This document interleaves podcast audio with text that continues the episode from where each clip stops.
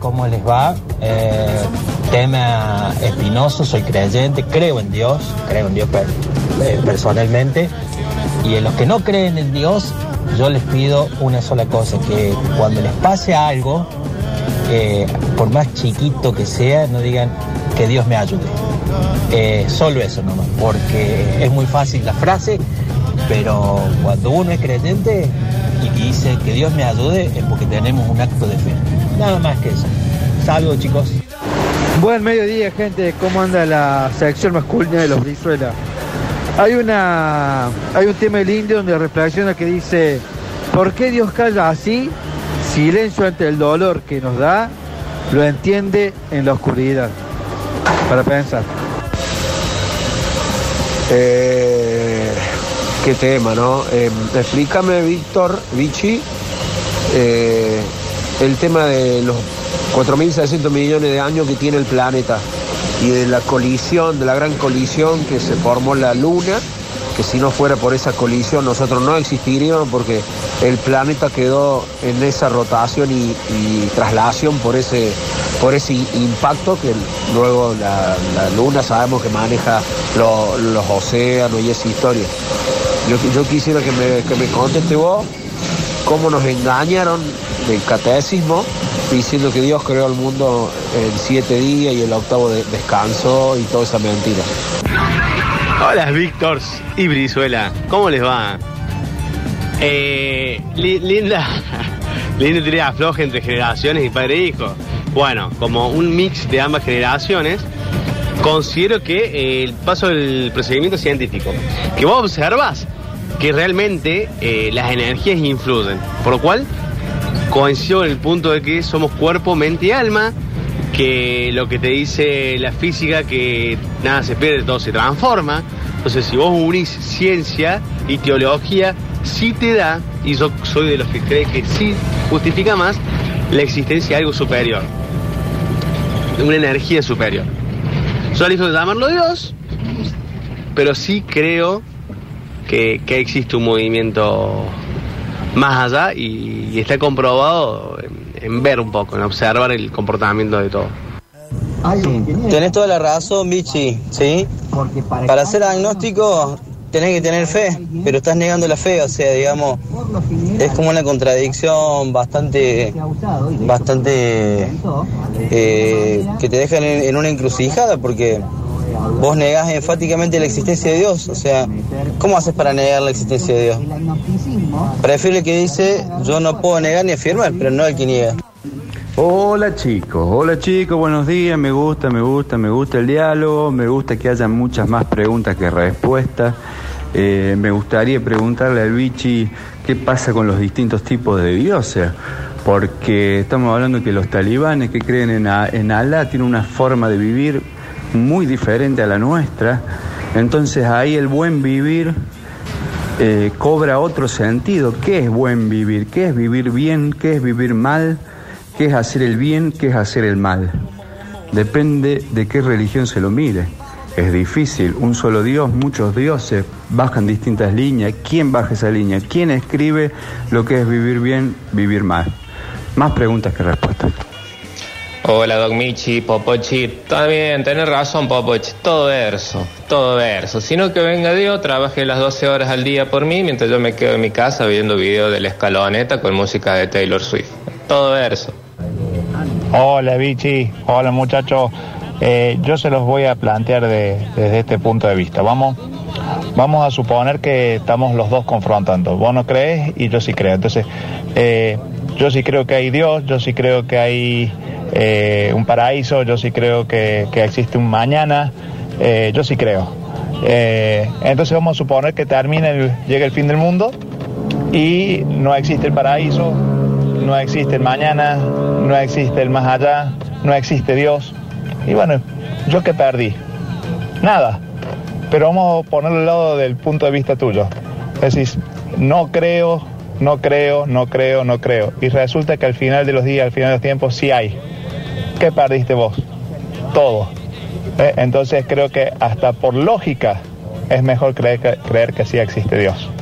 A ver, la realidad yo creo que hay alguien, de algún lado venimos, alguien superior, creo.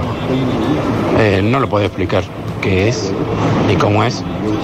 Y soy católico porque me crié en una 11 colegios católicos que fui una familia católica. No practico. He dejado de. Me he dado cuenta que, que todas las religiones tienen su mentira y como dijo Dan Montaldo, son para controlar a la gente, se hicieron para controlar a la gente y creo que cuando morimos, como vos dijiste, nos comen los gusanos, no hay nada más. Eh, si hay algo, no lo sé, no he visto a nadie. Y el último que dicen que volvió de la muerte hace más de dos mil años y nadie lo vio. ¿Qué pasó? ¿Radio María compró los sucesos? Vamos, loco, pónganle onda, che, vamos. Buenas tardes. Mi opinión es que Dios realmente existe.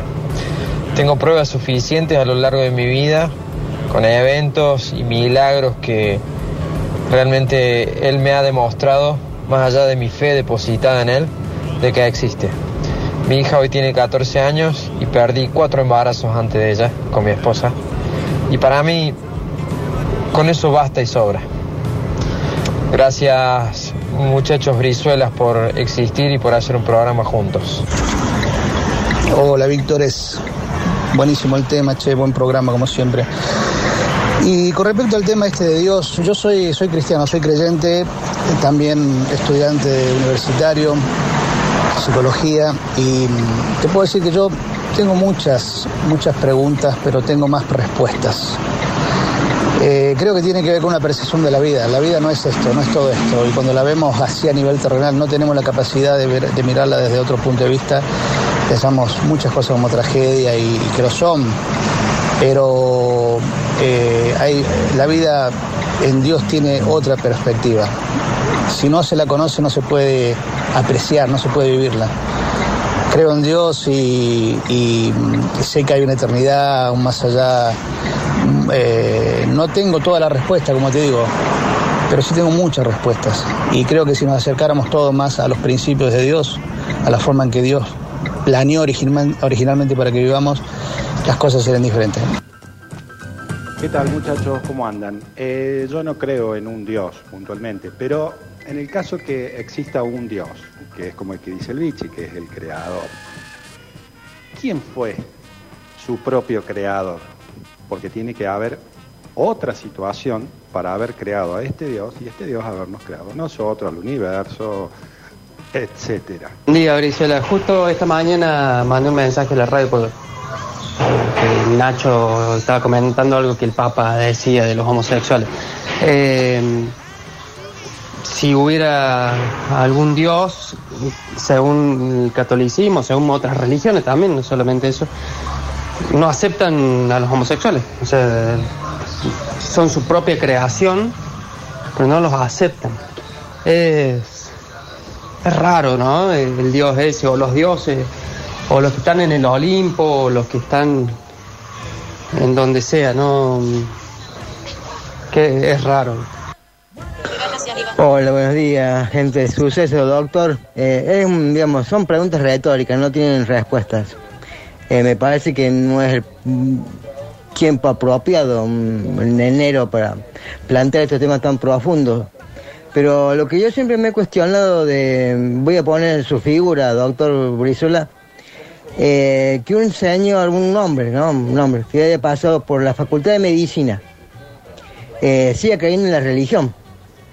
Eh, disculpe mi, mi, mi creencia que no, me, me cuestiono esa, esa pregunta.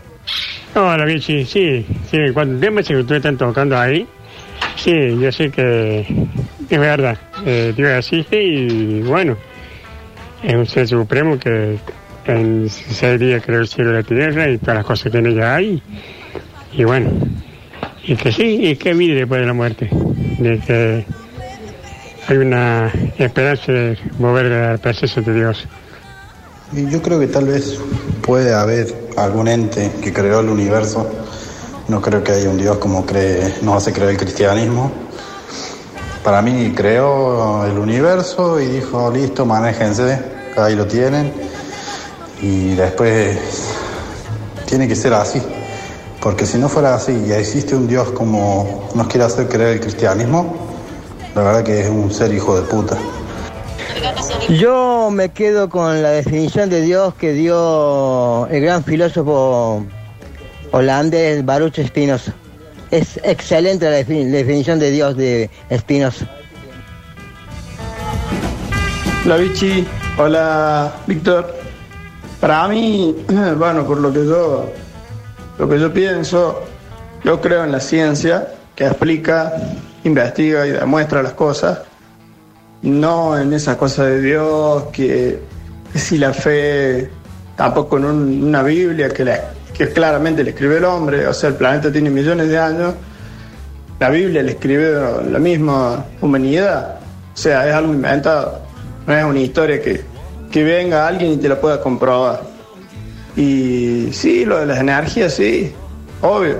Todo el universo se maneja con energía, que esto, que lo otro. Eso que dijiste, bicho, de que si la materia fuera infinita, eh, el humano sería eterno, no sé. Eh, la materia no es infinita, las estrellas también mueren o explotan, evolucionan. Eh, es todo un proceso. Esto es solo el 10%, me animo a decir, de los mensajes que están llegando al 351-3506-360 en este miércoles que se planteó acá en el medio de enero, bueno, 25 de enero, promediando las vacaciones. eh, en este programa de vacaciones permanentes que empieza a hablar de qué pasa cuando nos morimos, hay algo después, hay un Dios, no hay nada, somos todos energía, ¿Qué hacemos con esto que tenemos, que lo entendemos como vida? Y mm, hemos tenido la suerte, el privilegio de poder convocar a alguien y que nos preste un ratito de su tiempo para hablar un poco de todas estas cosas, que es el señor Peca Soriano. Eh, mi amigo el doctor Peca Soriano, que eh, siempre está presente cuando lo convocamos al aire. Para mí es una, es una de las personas que admiro en este planeta Tierra. Y es médico, es emergentólogo. ¿Cómo estás, Carlos? Buen día.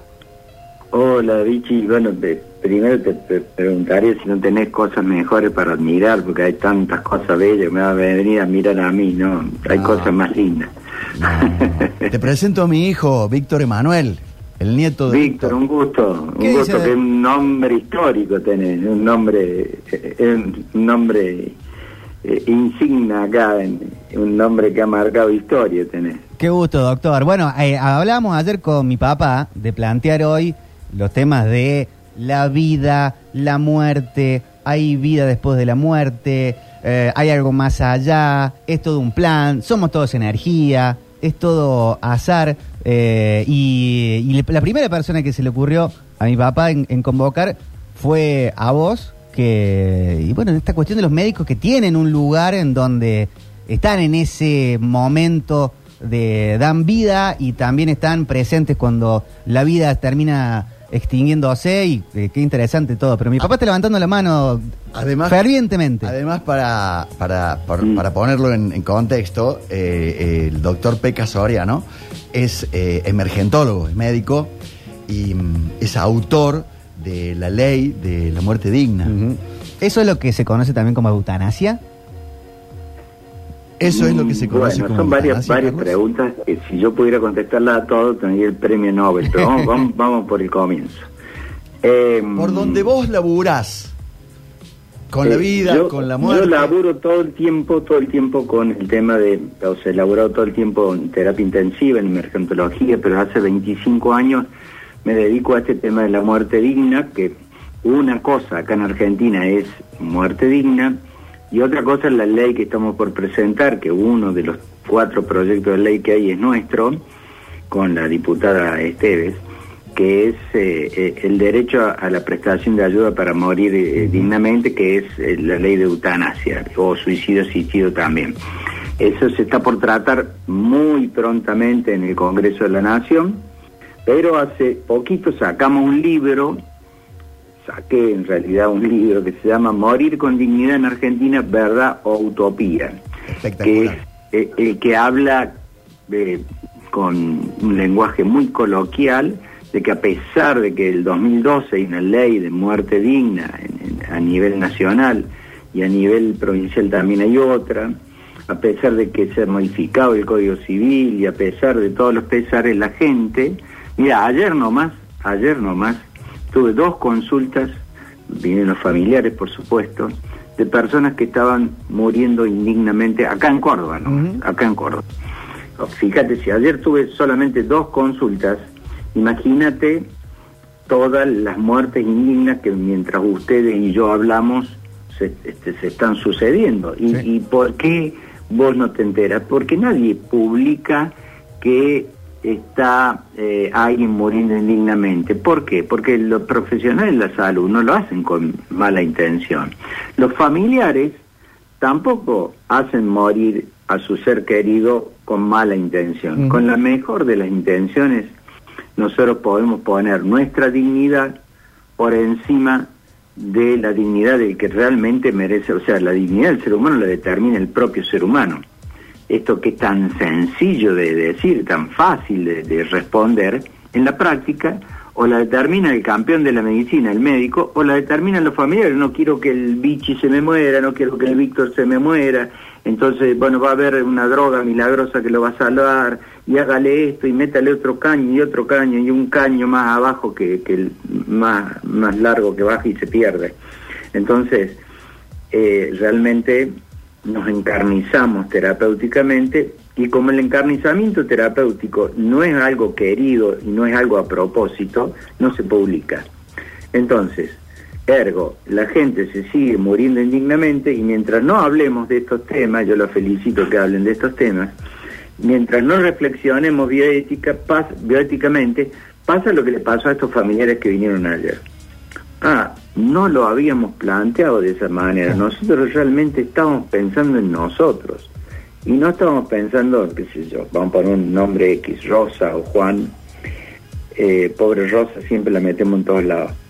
Eh, y que realmente son los que están muriendo indignamente. Estábamos pensando en nosotros. Pero, ¿Y y eso es algo anormal o inhumano? No, es algo, diría que lo más humano que hay es que nosotros no queremos que nuestros familiares se nos muera. Es muy humano. Ahora, ¿es bueno? No, no es bueno porque si mm, ustedes son muy jóvenes, pero si vos te pones a pensar un minuto de cómo querrías morir, seguramente que no, no, no quisieras morir atado a, a un respirador lleno de tubos por todos lados, lejos de tus familiares, etcétera, etcétera. Volviendo a la otra pregunta, si, si hay vida más allá de, la muerte, y va, mirar, eso, eh, hay, hay tantos libros como libros de poesía hay escritos, hay algunos que, que dicen que sí, que hay más allá, hay otros que dicen que no, que terminamos acá, que nuestro cuerpo no tiene alma y que digamos, somos simplemente materia. Lo que sí hablamos de, recién de qué están hechas las cosas. Bueno, Demócrito decía que todas las cosas están hechas de azar y necesidad, ¿no? Y eso, fíjate vos, el tipo muy inteligente, ¿no? Porque si vos te pones a pensar en todas las cosas que hiciste ayer, todas tienen un poco de azar y un poco de necesidad. La vida misma es azar y necesidad.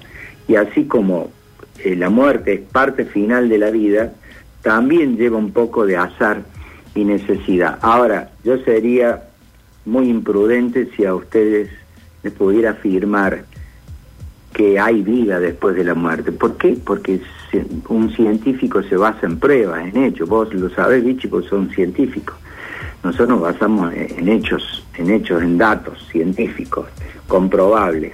Es más, la medicina es una ciencia probabilística, o sea, probablemente si yo pongo tal cosa va a suceder tal otra, ¿no? En, en probabilidades.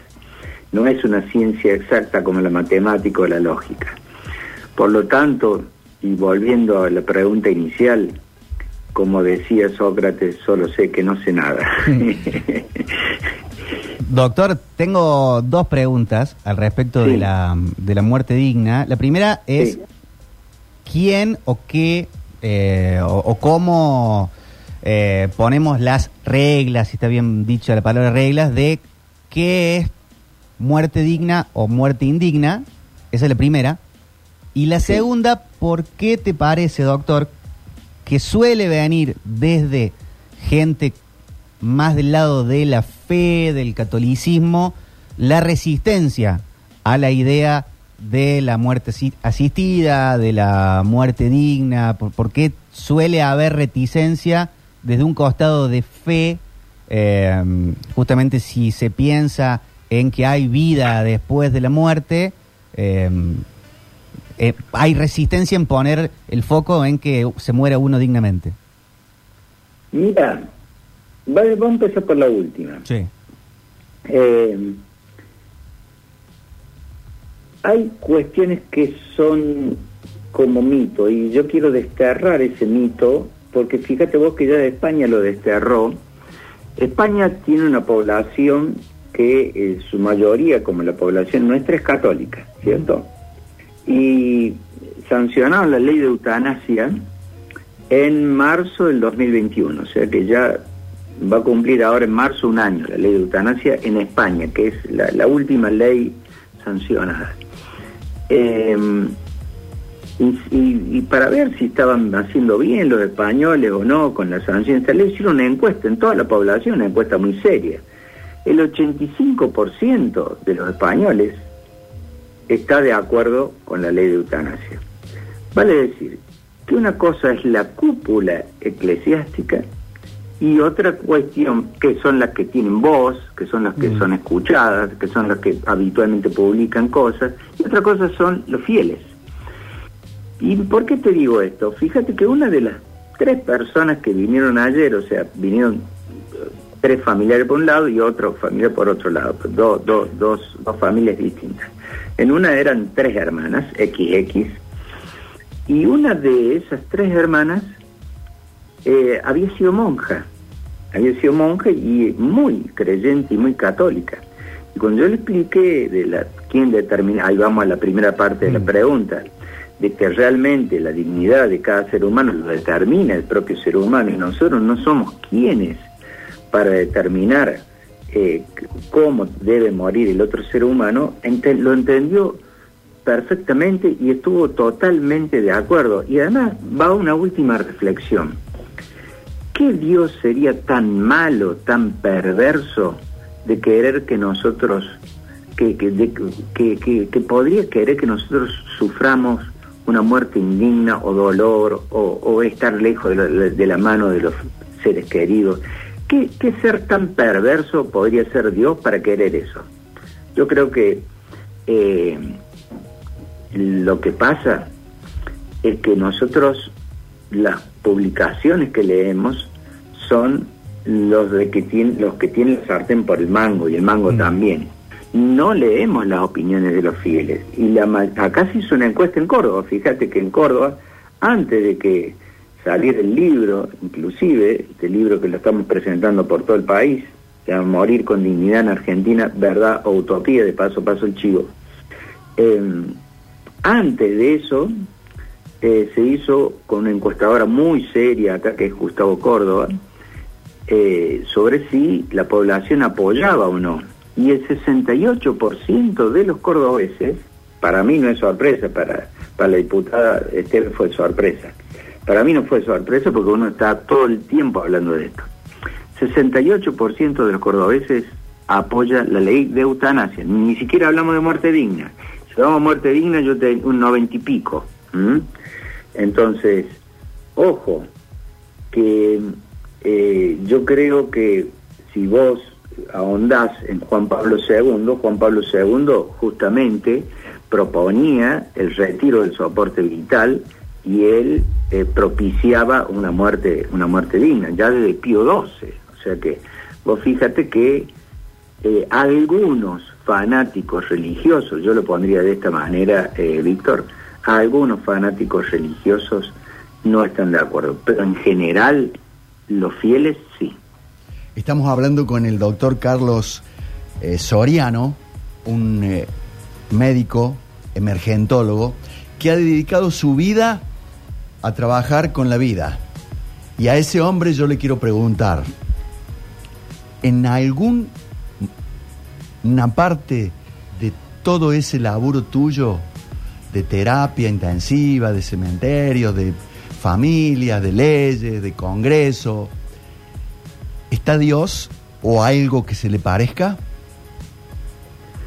Eh, mira, hasta los... Yo soy católico, pero en la institución no creo mucho por múltiples razones que no vale la pena ahora No, no, no, no, no, no. decir.